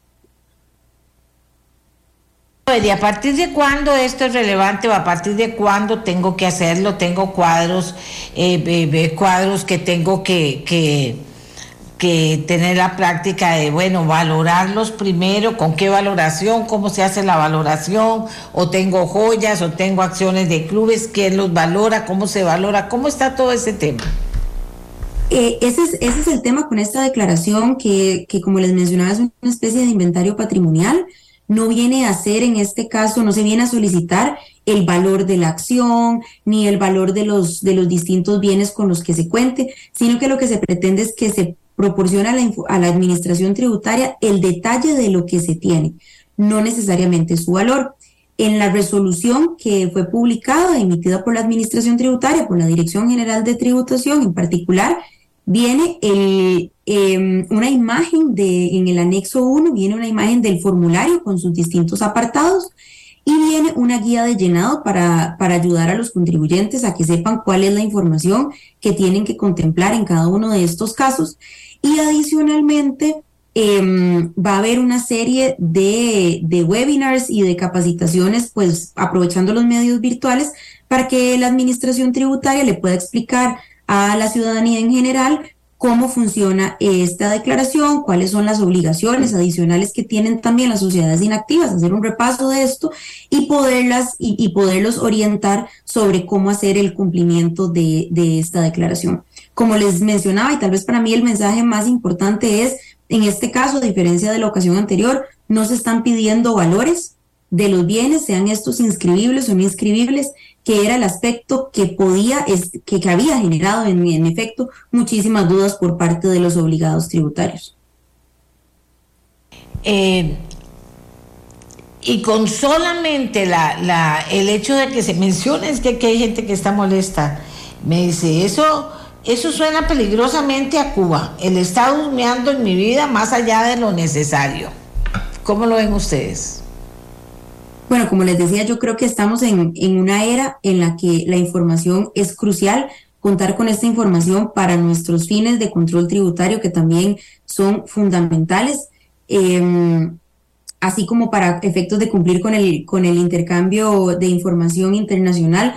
Eh, son datos que son, que son relevantes porque no es una cuestión de entrar en la intimidad de cada persona, es una cuestión de manifestaciones de capacidad económica que, pueden indicar en qué situación está una persona a diferencia de otra y que podría no estar aportando con lo que le corresponde a la contribución con las cargas públicas. Entonces, pues yo creo que, que, son, que son distintas valoraciones que se tienen, pero técnicamente el solicitar esta información no, no sería la, la, primera administración tributaria del mundo que lo hace, ¿verdad? Recordemos que que mm, la información es el principal activo con que cuenta con que cuenta la administración tributaria y esta información es sin duda de relevancia para, para los procesos de control tributario que puedan llevarse a cabo en la práctica. Claro, pero si no viene el precio de cada cosa, la constancia del precio, cuándo se compró, si vale más ahora, si todo eso, entonces tampoco le sirve a ustedes. Es una cuestión referente. Yo pues si yo tengo cuatro cuadros que yo creo que son valiosos o no sé, esa es la parte que no me queda clara o tengo estas joyas que me regalaron y no sé si son valiosas, o sea, cómo. Entonces el valor no importa, importa saber si usted tiene cuadros o joyas o, acciones en la casa. Esa es la parte que a mí no me queda clara. En este momento, lo que estamos solicitando por ser una declaración informativa es eh, ese inventario de, de bienes y derechos que se tengan y ya en el marco de los procesos particulares que se puedan realizar, obviamente la administración tributaria tiene la potestad de empezar a pedir de manera ya detallada estos, estos valores. Lo que, lo que no queremos es que, que exista un, un, esfuerzo generalizado de, de, establecer el valor de cada una de estos bienes, sean inscribibles o no inscribibles, de previo al llenado de la declaración. Igual, igual, por supuesto que esto se puede ir, se puede ir variando, como, como han ido variando todas las otras declaraciones informativas, con base en cruces de información, con base en bases de datos a las que ya tenga acceso la administración tributaria o vaya teniendo acceso a la administración tributaria, que vayan simplificando cada vez más el cumplimiento tributario, ¿verdad? En, el tanto sea información que esté disponible. Entonces, si nos vamos, por ejemplo, al tema de los bienes inscribibles, como son los vehículos o, las, o, las, o los, las propiedades, los edificios, las casas de habitación, estos, estos bienes inscribibles sí tienen un valor fiscal establecido incluso en la información del registro. Entonces aquí hay con qué cruzar y con qué y con qué determinar cuáles pueden ser los valores. Y de estos otros de estos otros bienes no inscribibles, pues evidentemente hay un tema, ¿verdad? De cuál era el precio cuando se adquirieron. Em, no, el punto es que no podemos pretender en este momento que todo el mundo tenga los valores de los bienes que adquirieron hace mucho tiempo, porque esta obligación no existía y por ende por, ahora lo que se pretende es hacer esa, esa revisión del patrimonio con que, con que cuentan estas sociedades. Bueno, pero no me va a negar que eso es algo complicado, que necesita de tener peritos ahí, tributación, o sea, ¿cómo van a montar todo esto? E, inclusive para la gente comenzar a ir a averiguar potencialmente que, que todo eso que están poniendo vale tanto en este momento y no cuando lo compró, como, o sea, todo ese tipo de cosas es complicado o no? Todo eso es efectivamente complicado y por eso es que el análisis queda para una fase posterior, para que no se tenga que hacer todo un análisis previo que nos, que nos mantuviera en una situación de imposibilidad material de contar con el dato. O sea, una cosa muy distinta es que la administración tributaria ponga un perito a, o a uno de los auditores a hacer un análisis o un estudio de mercado de cuánto valor tienen determinados bienes a hacer a poner a todos los contribuyentes o a todas estas sociedades inactivas a hacerlo de previo al llenado de la declaración porque el que quiere ser absolutamente honesto y, reportar el valor que ni él mismo sabe, pues evidentemente tendría, eh, como usted menciona, doña Amelia, que hasta contratar a un perito o algo por el estilo, y no podemos pretender que eso vaya a suceder. Entonces, si la gente no lo hace, porque razonablemente no, no parece lógico pretender que todo el mundo haga un, un peritaje o una valoración de todos los, los bienes que tiene a nombre de determinada sociedad, pues entonces que, cuál, cuál sería la, la, lógica de contar con información que no vaya a ser precisa, ¿verdad? Para, para yo reportar un, unos cuadros que no sé qué valor tienen, que, que no tengo ninguna factura ya del precio, que fueron heredados, que fueron donados, pues evidentemente me pone en una situación complicada para efectos del cumplimiento tributario, porque ¿cuál valor les voy a poner?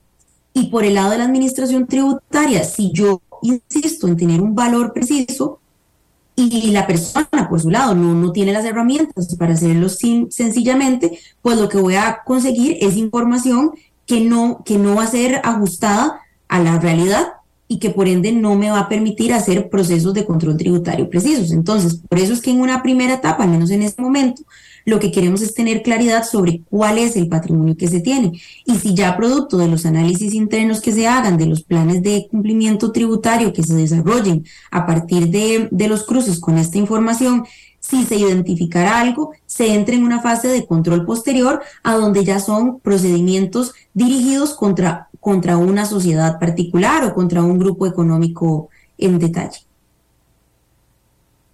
Sí, sigo pensando que esto es complicado y hasta subjetivo, súper subjetivo también. Bueno, pero no, no, no importa, es eso, o sea, tiene que hacerse y así es como está dispuesto este momento y si no se hace, ¿qué pasa? Efectivamente, la, la, resolución establece, la última resolución establece que al tratarse de una declaración informativa, en caso de que se incumpla con la presentación de esta información, la persona jurídica inactiva, la sociedad inactiva, podría ser sancionada con una multa, una infracción, se considera que, que, constituye una infracción el no presentar esa información y por ende hay una multa que en este caso, si mal no recuerdo, es de, de, tres salarios básicos. ¿Cuántos son tres salarios básicos? ¿Cuántos son tres salarios básicos? ¿Cuánto? de más o menos un millón cuatrocientos mil colones. Alrededor de eso sería, podría ser la multa. Un millón cuatrocientos mil colones. Porque nos ha dado muchos detalles sobre el tema. Así que atención personas y personas, eh, yo no sé qué pensarán los expertos en este tema. Dará trabajo a muchos expertos eh, si es que los hay en el país eventualmente para que valoren, pero también hay, un, una parte de, subjetividad que también tendrá que ser analizada llegado el momento, qué es valioso, qué no es valioso, cuánto es muy valioso o poco valioso. Pero, eh, en fin, ya saben ustedes cómo está el tema. Le agradezco a doña Priscila que haya sacado el rato para ayudarnos de primera mano con la información. Eh, gracias. Y ahora nos vamos con otro tema. Resulta que hoy, desde temprano, eh, están o estamos, porque todo el país está así cuando pasan estas cosas, en más de 3.680 escuelas en todo el país se están realizando las pruebas nacionales estandarizadas correspondiente a los eh, a los estudiantes de sexto grado. ¿De qué se trata esto exactamente? Vamos a conversar con Melvin Chávez Duarte, que está en Tirrace de Curridabat. Él, es, él nos cuenta ahora y él es el viceministro académico del Ministerio de Educación Pública. Don Melvin, muy buenos días. Adelante. Buenos días, doña Amelia. Qué gusto estar en su programa de nuevo compartiendo eh, estas noticias. Eh, sí, doña Amelia, hoy empezamos con las pruebas nacionales estandarizadas que se van a realizar durante toda la semana, empezando el día de hoy.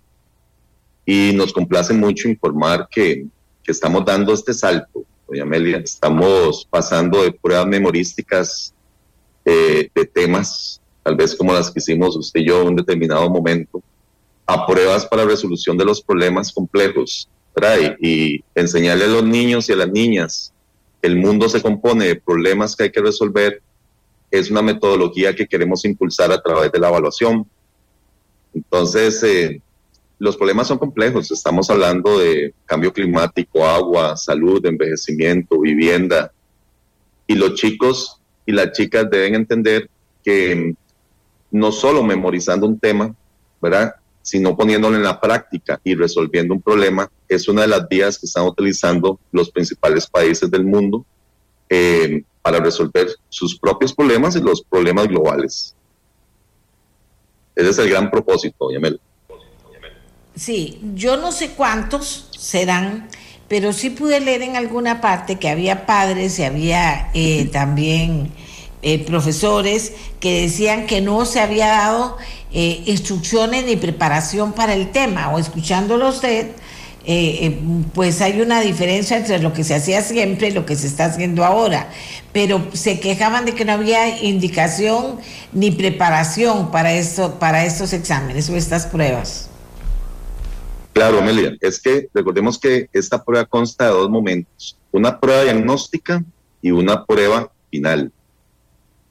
Eh, si doña Amelia Rueda tiene un problema de vista, doña Amelia tiene que llegar de la manera más transparente donde el doctor y decirle, bueno, ay, yo tengo un problema de vista, ¿no? O sea, ¿cómo voy a hacer para corregirlo? Por eso es el diagnóstico. De la manera, eh, de tal manera que el, médico le pueda decir, ve, doña Amelia, sí, voy a eh, ponerle estos lentes porque usted no tiene una, una vista 20-20. La, la, el evento diagnóstico en evaluación es algo muy interesante porque está diseñado para que cada persona estudiante entienda en qué está débil. Y en función de ese conocimiento y habilidad que él no sabe aplicar, tener todo un año o, todos estos meses para que eh, pueda resolver el problema ¿verdad? Y salir siendo un campeón. ¿verdad? Eso es un gran simulacro donde hay muchos aprendizajes. Desde aprendizajes logísticos, por ejemplo, aquí en Tirraces hay un solo laboratorio casi que todos los centros educativos del país tienen uno o dos laboratorios. Entonces, el director de la escuela tiene la capacidad y la competencia de decir, bueno, si tengo 20 estudiantes o 50 estudiantes, yo voy a poner 10 estudiantes el lunes, 10 estudiantes el martes, miércoles, jueves y viernes hasta completar la tarea. Hay que recordar, doña Amelia, que el gran salto también es que son pruebas digitales. El director nos puede llamar y decir, bueno, ay, vea, tuve un problema. Anoche hubo una rayería y, un centro educativo, eh, el sistema de router quedó fuera, ¿verdad? Inmediatamente eh, él nos avisó y nosotros reprogramamos para el día martes, ¿verdad? Para que llegaran en LICE y, digamos, corrigiera la bahía. Entonces, eh, siempre va a haber procesos de ajuste y yo prefiero, sinceramente, doña María, que todos esos procesos se realicen ahora porque como le digo, es el gran fogueo, el gran simulacro, para que los chicos entiendan el método que es, ¿verdad? Y que los profesores entiendan también, como lo establece la política curricular del 2015, que eh, el sistema educativo tiene que preparar a los chicos para la resolución de los problemas. Y eso es muy interesante, Amelia, también, porque vieras que los países como Inglaterra tienen estos procesos muy avanzados, porque son países eh, que generan tecnología para resolver problemas, sus problemas, y no son tanto usuarios de la tecnología. Entonces, durante mm, todo un periodo, desde primera infancia hasta secundaria, los chicos van entendiendo cómo se resuelven los problemas y cuando salen de secundaria, eh, que salen eh, con, una perspectiva. Eh, que salen a resolver los problemas, que tienen un pensamiento crítico, analítico, que permiten generar más tecnología. Incluso muchos de esos chicos emprenden, muchos de esos chicos generan eh, trabajo y es porque su pensamiento pasó de hacer simples pruebas memorísticas a realmente aplicar el conocimiento y las habilidades para resolver los problemas no solo de Inglaterra, sino del mundo. Entonces, eh, yo creo que son saltos y tendencias mundiales muy válidas. El caso Finlandia, el caso Japón, eh, el caso Singapur, eh, el caso de Estados Unidos. Son países que creen en la resolución de los problemas. La política del 2015 me establece programas de estudio de última generación que nos permiten tener esta capacidad para la resolución de los problemas. Y yo creo que llegó la hora que el MED de ese salto. ¿verdad? Nosotros estamos instrumentando lo que dice la política educativa de Costa Rica, eh, que fue muy visionaria en su momento, pero la, eh, tal vez faltó esa parte de instrumentación a través de la evaluación. Eso es cierto. Eh, señor viceministro, Vamos a ver, ¿usted dónde se encuentra ahora? ¿Cómo sintió la reacción de los muchachos, de los niños cuando llegaron esta mañana? Vea, yo estoy aquí desde las 7 de la mañana en Tirraces, es una, una escuela en una zona eh, marginal de, San José. Los niños llegaron eh, desde las 7 de la mañana, los recibimos, dimos un mensaje motivacional, yo les pregunté que cuál es la materia favorita de ellos, me dijeron que matemáticas, ciencias, pero de alguna manera eh, están motivados. Y los vi muy tranquilos, doña Amelia. Vieras que cuando ya los pasamos a los laboratorios, eh, los vi totalmente naturales. O sea, como me decía un chiquito, eso es como jugar un videojuego, eh, profe. Verás que yo juego y eh, con, unos compañeros y resolvemos problemas en el mismo juego. Vea qué interesante, la, la gamificación, eh, aunque es lúdica, ¿verdad? a través de un juego, aquí eh, la estamos formalizando, porque cuando usted pone un chico a resolver un, un problema y lo reta, ¿verdad? él siente como que, como que está resolviendo algo de la vida que, que de manera natural ellos lo tienen. Entonces, em, claro, se les, se les ha explicado, ¿verdad? Un poco que ya no son siete exámenes o cuatro exámenes memorísticos, ¿verdad? Que no hay que em, saberse de memoria para qué es un alga, sino que me diga para qué sirve un alga, ¿verdad? Eh, si es para purificar el ambiente, purificar el agua, o si es algo para alimentación. Entonces, yo creo que lo han, lo han visto muy bien, eh, con la tecnología súper apuntado de Amelia. son chicos que, que, nacieron con el chip tecnológico y eh, estamos garantizando que esa tecnología tenga la seguridad respectiva, por supuesto, ¿verdad? porque eh, la vez pasada le conté que teníamos, gracias a LICE, una plataforma que se llama LXP o Learning Experience Platform, que es una plataforma de experiencias de aprendizaje y lo primero que estamos metiendo en esa plataforma es la experiencia de aprendizaje de la evaluación y no como con una connotación negativa, sino con una connotación positiva. Porque si doña Amelia sabe de cuál es el problema que ella tiene durante seis, siete meses, cuando llega a hacer la prueba final, esa habilidad ya la tiene desarrollada y se va a sentir muy bien porque va a tener un resultado positivo. Hay que aclarar, doña Amelia, que para este año el 60% del valor del curso lectivo se hace en el aula, ¿verdad? resolviendo problemas, analizando, ¿verdad? Como, como lo hacen la mayor cantidad de centros educativos y profesores. Y un 40% corresponde a la nota final. Es un, un, año donde eh, es realmente un aprendizaje para todos y creo que es única la oportunidad de establecer esos espacios al inicio del año para ver cómo estamos, porque con esos datos nosotros vamos a entender que en la zona norte o en la zona sur o en las costas o en la zona peninsular hay diferentes debilidades. Y tenemos todo este año para acompañar a los, a los profesores en el Instituto de Desarrollo Profesional o con la batería de asesores y supervisores y directores regionales, con los asesores de San José, poderlos acompañar de la mejor manera. Pero si no los evaluamos, doña Amelia, no vamos a conocer cuál es el estado de esto y tampoco vamos a intervenir de la mejor manera. Entonces, esto es como, es, mejor prevenir que corregir.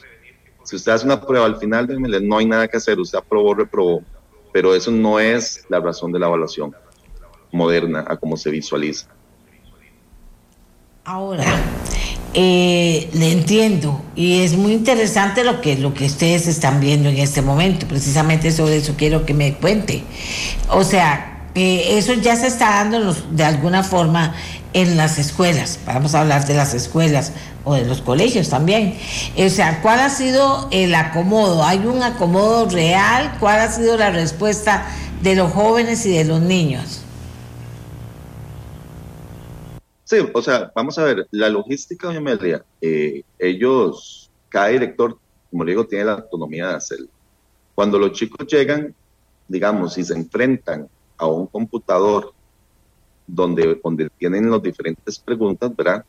Se, se alinean muy natural. Es que vieras que yo no he visto como un estrés ante la computadora, lo veo tan natural. En, en los casos en que las escuelas no tienen computadora, yo le agradezco mucho al INET que nos facilitó 12 mil celulares, porque con esto ellos también están haciendo la prueba. Es un celular donde se carga la prueba, ¿verdad? Una vez que empieza, se cierran todos los buscadores y solamente queda el dispositivo con la prueba y una vez que se cierra la prueba se encripta y pasa a la nube. O sea, no hay forma de, alguna fuga o, o alguna filtración. Entonces, eso es muy interesante también. Estamos dando la opción y todavía se sienten más cómodos con el celular, porque si aquí estamos haciendo también eh, pruebas con chicos, he pasado también a ver aulas con chicos con celulares, ¿verdad? haciendo la prueba de la manera más natural posible.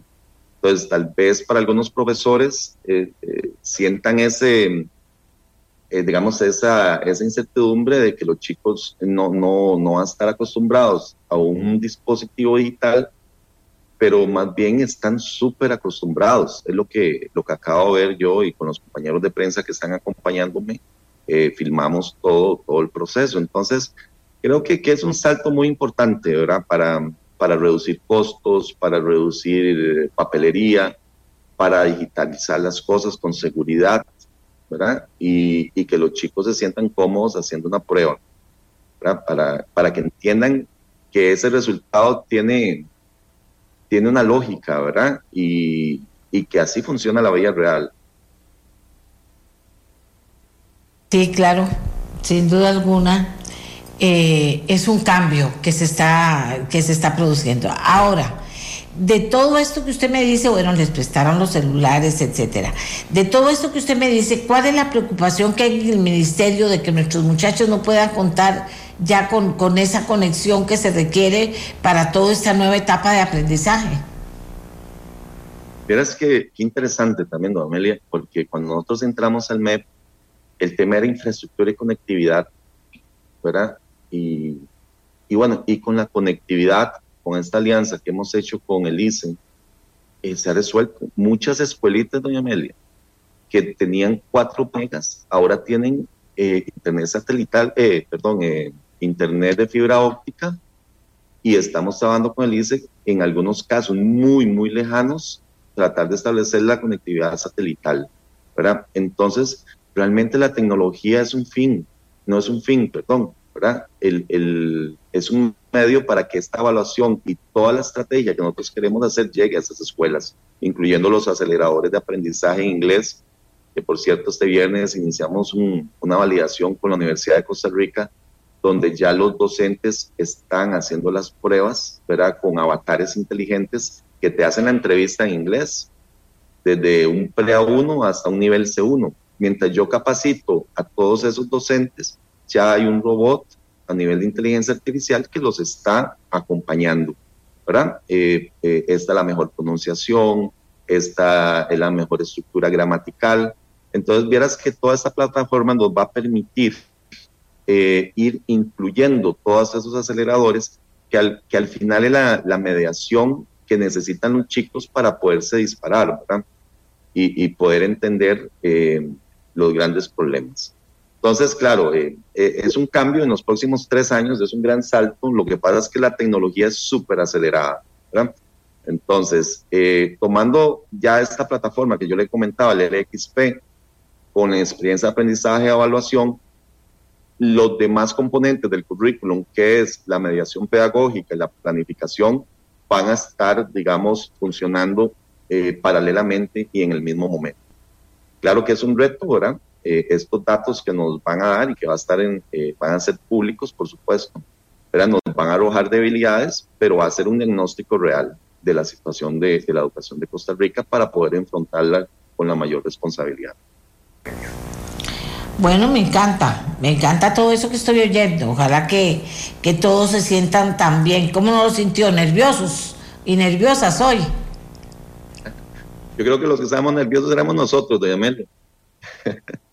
saliera bien, pero los chiquillos están totalmente eh, naturalizados con los sistemas digitales. ¿verdad? Entonces yo creo que ahí lo que va a haber es una, una, una reacción ¿verdad? De, de empuje por parte de los aspectos tecnológicos para aprovecharlos al máximo con la mayor responsabilidad y los profesores directores, ¿verdad? Vamos a aprender en todo este proceso. Entonces realmente ha sido un aprendizaje interesante. Eh, nosotros anunciamos esto el año pasado y con la colaboración de la Alianza Público-Privada, ¿verdad? Hemos hecho esto posible. Es un sueño hecho realidad, la verdad que que yo he visto sistemas digitales en otros países, ¿verdad? Y, y, tener a Costa Rica ya entre los, entre los países que dan este salto es maravilloso, ¿verdad? Eh, y ahí vamos trabajando durísimo con, con, equipos de alto nivel y a nivel de evaluación, con, hemos estado en las reuniones de la OCDE, con las pruebas PISA también, ¿verdad? que son modelos muy parecidos, y también eh, con muchos asesores que nos están ayudando ¿verdad? a que esto se, se haga de la mejor manera y que los resultados tengan ese impacto, ¿verdad? sobre todo pensando en, estas caritas, en los niños, en las niñas y los jóvenes, que como le digo, doña Melvia, van a pagar mi pensión, ¿verdad? Y si no hacemos algo, ¿verdad? Eh, no van a resolver esos problemas, no vamos a tener carreteras eh, asfaltadas, no vamos a tener buena infraestructura, porque hay, los problemas son así, llevar los conocimientos y habilidades a la práctica es algo muy positivo que debemos seguir haciendo. Entonces, ahí vamos con toda la fuerza, Amelia y yo le agradezco mucho esos espacios. Y para los padres de familia, eh, tranquilos que esto es un espacio que el ministerio creó para sus hijos, ¿verdad? Antes de, antes de enfrentarlos a una prueba al final del año correctiva, ese es un espacio para que ellos realicen eh, este diagnóstico y puedan, tanto los profesores, directores y nosotros como administración central, poderlos acompañar de la mejor manera. Melvin Chávez Duarte, desde Tirraces de Curridabat, eres el viceministro académico del Ministerio de Obras Públicas y, eh, perdón, del Ministerio de Educación Pública y véanlo conectado desde el celular. Así es ahora la vida, la vida cambia y rápidamente cambia y, nos vamos acomodando. Bueno, eh, son buenas noticias las que nos da. Ojalá que los resultados sean los que esperamos y que también a través de esos resultados podamos ver dónde tenemos falencias importantes en nuestro sistema para irlas resolviendo, ¿verdad? Porque hay escuelas que pueden estar muy, muy bien, hay otras que no tanto, y todo este material, esta información va a servir para ello. Así que muchísimas gracias, señor viceministro, por haber estado con nosotros. Hacemos una pausa, pero volvemos con más. La mía, la suya, la de todas y todos. Resulta que recibí un audio este fin de semana que me preocupó muchísimo y le voy a decir, es un llamado de auxilio que hacen las organizaciones de bienestar social directamente al presidente de la República. Y en representación de FECRUNAPA, que es la Federación de Organizaciones de Bienestar Social, una persona que ha estado totalmente comprometida con eh, la tercera edad, con los grandes, con los adultos mayores y su atención con los adultos mayores que están más necesitados, es la doctora Lisbeth Quesada. Y precisamente eh, eh, la llamé y le pedí, le mandé un mensaje que por favor se conectara esta mañana con nosotros para que ella misma aquí desde el programa le hiciera el llamado al presidente en el tiempo que tenemos, que son 10 minutos eh, que tendremos máximo para poder atender el tema, pero que resumiera ese llamado de auxilio y el por qué de ese llamado de auxilio. Así que doctora Quesada, buenos días, adelante. Muy buenos días, doña Amelia, muy buenos días. Muchas gracias por este espacio que usted me está dando. Efectivamente, le enviamos y ya se hizo viral un video solicitándole un, es, es, un grito de ayuda, de apoyo, es un SOS al señor presidente de la República, que como dijimos en el video, tiene la confianza del pueblo de Costa Rica y nosotros se la estamos poniendo porque los hogares de larga estancia, doña Amelia, y pueblo de Costa Rica están en una situación terrible, estamos en una situación espantosa que no nos permite funcionar. Hay hogares a punto de quiebra. Figúrese que con lo que, con el alza salarial que entró ahora en los primeros tres meses, seis meses de este año, que hay hogares, eso fue ponerle la lápida, porque la ley hay que cumplirla, ponerle la lápida a un, a un montón de lugares. Nos endeudamos con la atención de la pandemia se murieron alrededor de 150 costarricenses cuando en otros países se murieron el 80, el 40% de hogares de larga estancia. Nosotros los reducimos al 1%. No solamente los hogares, con un montón de instituciones, por supuesto que sí, y nuestra maravillosa caja costarricense del Seguro Social. Sin embargo, nos endeudamos porque llegamos a pagar hasta un sobreprecio del 2.500%. Ya no hacemos turnos, ya no hacemos fiestas, ya no hacemos bailes, hay un montón de cosas que nos están haciendo. Figúrese, doña Amelia, que en este momento hay un hogar en Alajuela que está lleno de COVID. Hay cualquier cantidad de adultos mayores con COVID. Llega una solicitud al CONAPAN de auxilio que necesitan fondos, y CONAPAN no se los puede dar, porque la forma en que funciona el CONAPAN es atendiendo a cada una de las personas y ya se les dio el dinero. La gente piensa que el COVID ya se acabó, la gente piensa que, que ya nadie se muere de COVID, no es cierto, se siguen muriendo personas con COVID y se siguen contaminando la gente y se siguen contaminando los adultos mayores, que son una población eh, vulnerable. ¿Qué le pedimos al señor presidente? Le pedimos que nos exonere del IVA. Figúrese que en la ley una de las instituciones que está exonerada es FECRUNAPA, pero decía FECRUNAPA y sus afiliados. FECRUNAPA es la Federación, la Cruzada Nacional de Protección al Anciano que reúne más de 118 hogares de larga estancia. Y eh, en la ley que sacó decía que Crunapa está liberada supuestamente del IVA, pero se le quitó a la ley lo que dice y sus afiliadas. Entonces ahora sus afiliadas, que son esos hogares de larga estancia, no son cubiertos por la ley, porque la interpretación que se hace es para un lado cuando les conviene y para el otro lado. En este caso, no estamos exentos. Entonces es dificilísimo seguir funcionando. Y lo más importante, figúrese que la Junta nos sigue dando y con APAN nos siguen reduciendo los presupuestos que nos dan. Nos dan una cantidad de dinero por cada residente y el costo es el doble y a veces el triple. ¿Sabe cómo funciona eso? Porque los números no dan, doña, doña Amelia y pueblo de Costa Rica. Si ustedes suman, no alcanza es porque los hogares se mueven y piden fuera de las iglesias y piden y hacen un bingo y le piden al gamonal del pueblo que les regale una vaca y siguen pidiendo y se siguen endeudando. Lo que pasa es que ya no hay de dónde más coger. Una de las cosas que le pedimos, además de la exoneración del IVA de los hogares de larga estancia y que pongan FECRUNAPA y todas sus afiliadas, que son estos hogares, es que saquen a la Junta de Protección Social de la regla fiscal. Es que la regla fiscal le tiene un chaleco de fuerza, una camisa de fuerza. La, la institución, Junta de Protección Social, genera sus propios recursos y los recursos son para ayudar dependen centenares y centenares de organizaciones de bien social que atienden niños, adultos mayores, bueno, toda clase de organizaciones. El dinero es para ayudar. Bueno, ahí está el dinero, pero no se les permite repartir y la Junta genera sus propios intereses, inclusive la Junta le genera al Estado costarricense eh, eh, por venta de la lotería pago de, de, los, de los impuestos este, a las ganancias, al, al, al, impuesto sobre las utilidades. Entonces ya la Junta le está generando. La regla fiscal es esa camisa de fuerza que no le permite gastar, porque estas organizaciones, estos hogares de larga estancia y otras que tiene la Junta, este, no tienen efectos sobre lo, el dinero que dan, no tiene un efecto sobre el déficit fiscal. Eh, eh, por eso es que nosotros tenemos que quedar fuera. La Junta se debe fortalecer. Hay necesidad en los hogares. La Junta tiene el dinero, pero no lo puede repartir.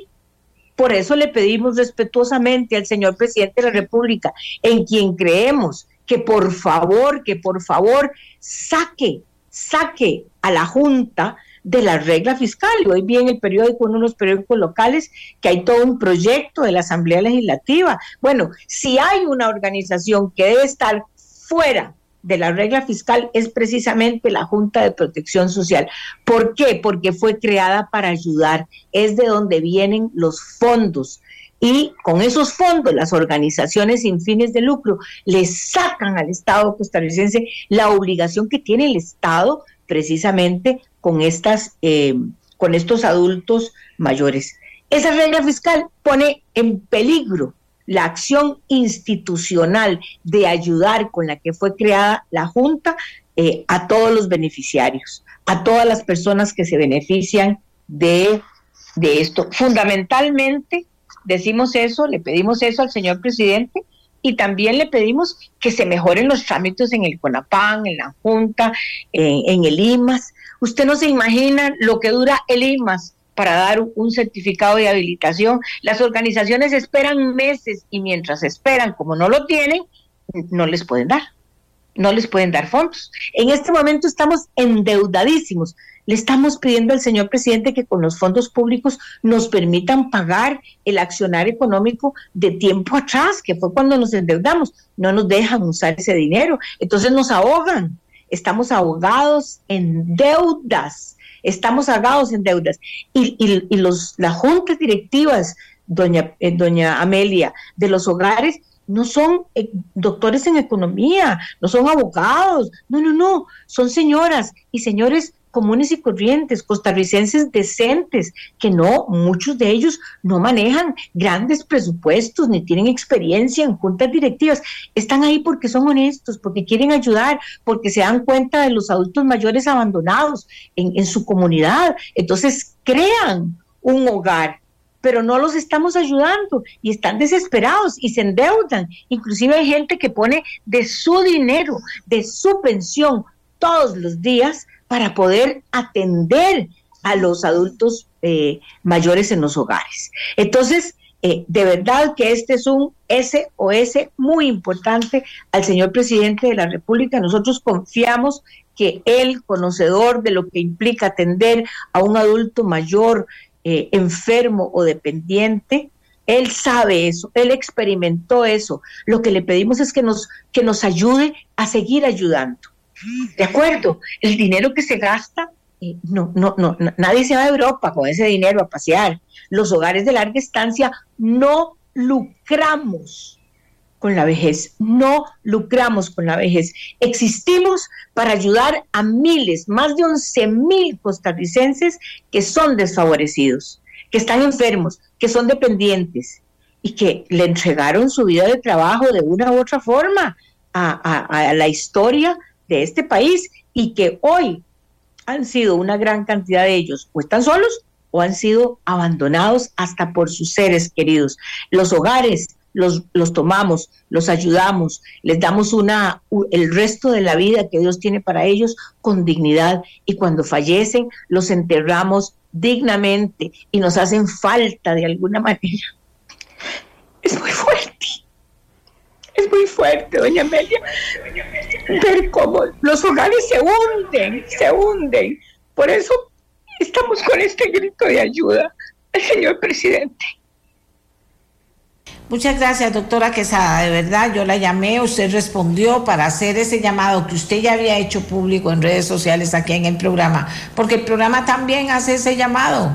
O sea, tienen que revisar qué pasa. O sea, no podemos, o sea, el tema de, de menospreciar, para ponerlo de la mejor manera, lo que es la atención al adulto mayor, al que ya cumplió, al que ya dio prácticamente toda su vida, que está en el momento en que debería estar disfrutando tranquilo de, la atención que le pueda dar la sociedad, no puede ser, no puede ser que se vean en esta situación tan patética, paupérrima, además tiene que haber una respuesta. Bueno, pero estamos casi seguros que, el presidente va a atender la respuesta. Estaremos pendientes de finalmente cómo se revisan las cosas, porque las cosas no se pueden hacer tampoco a lo loco. Hay que ver qué es lo que está pasando, dónde está fallando, qué medidas tomar, pero hacerlo efectivo eficiente lo más pronto posible.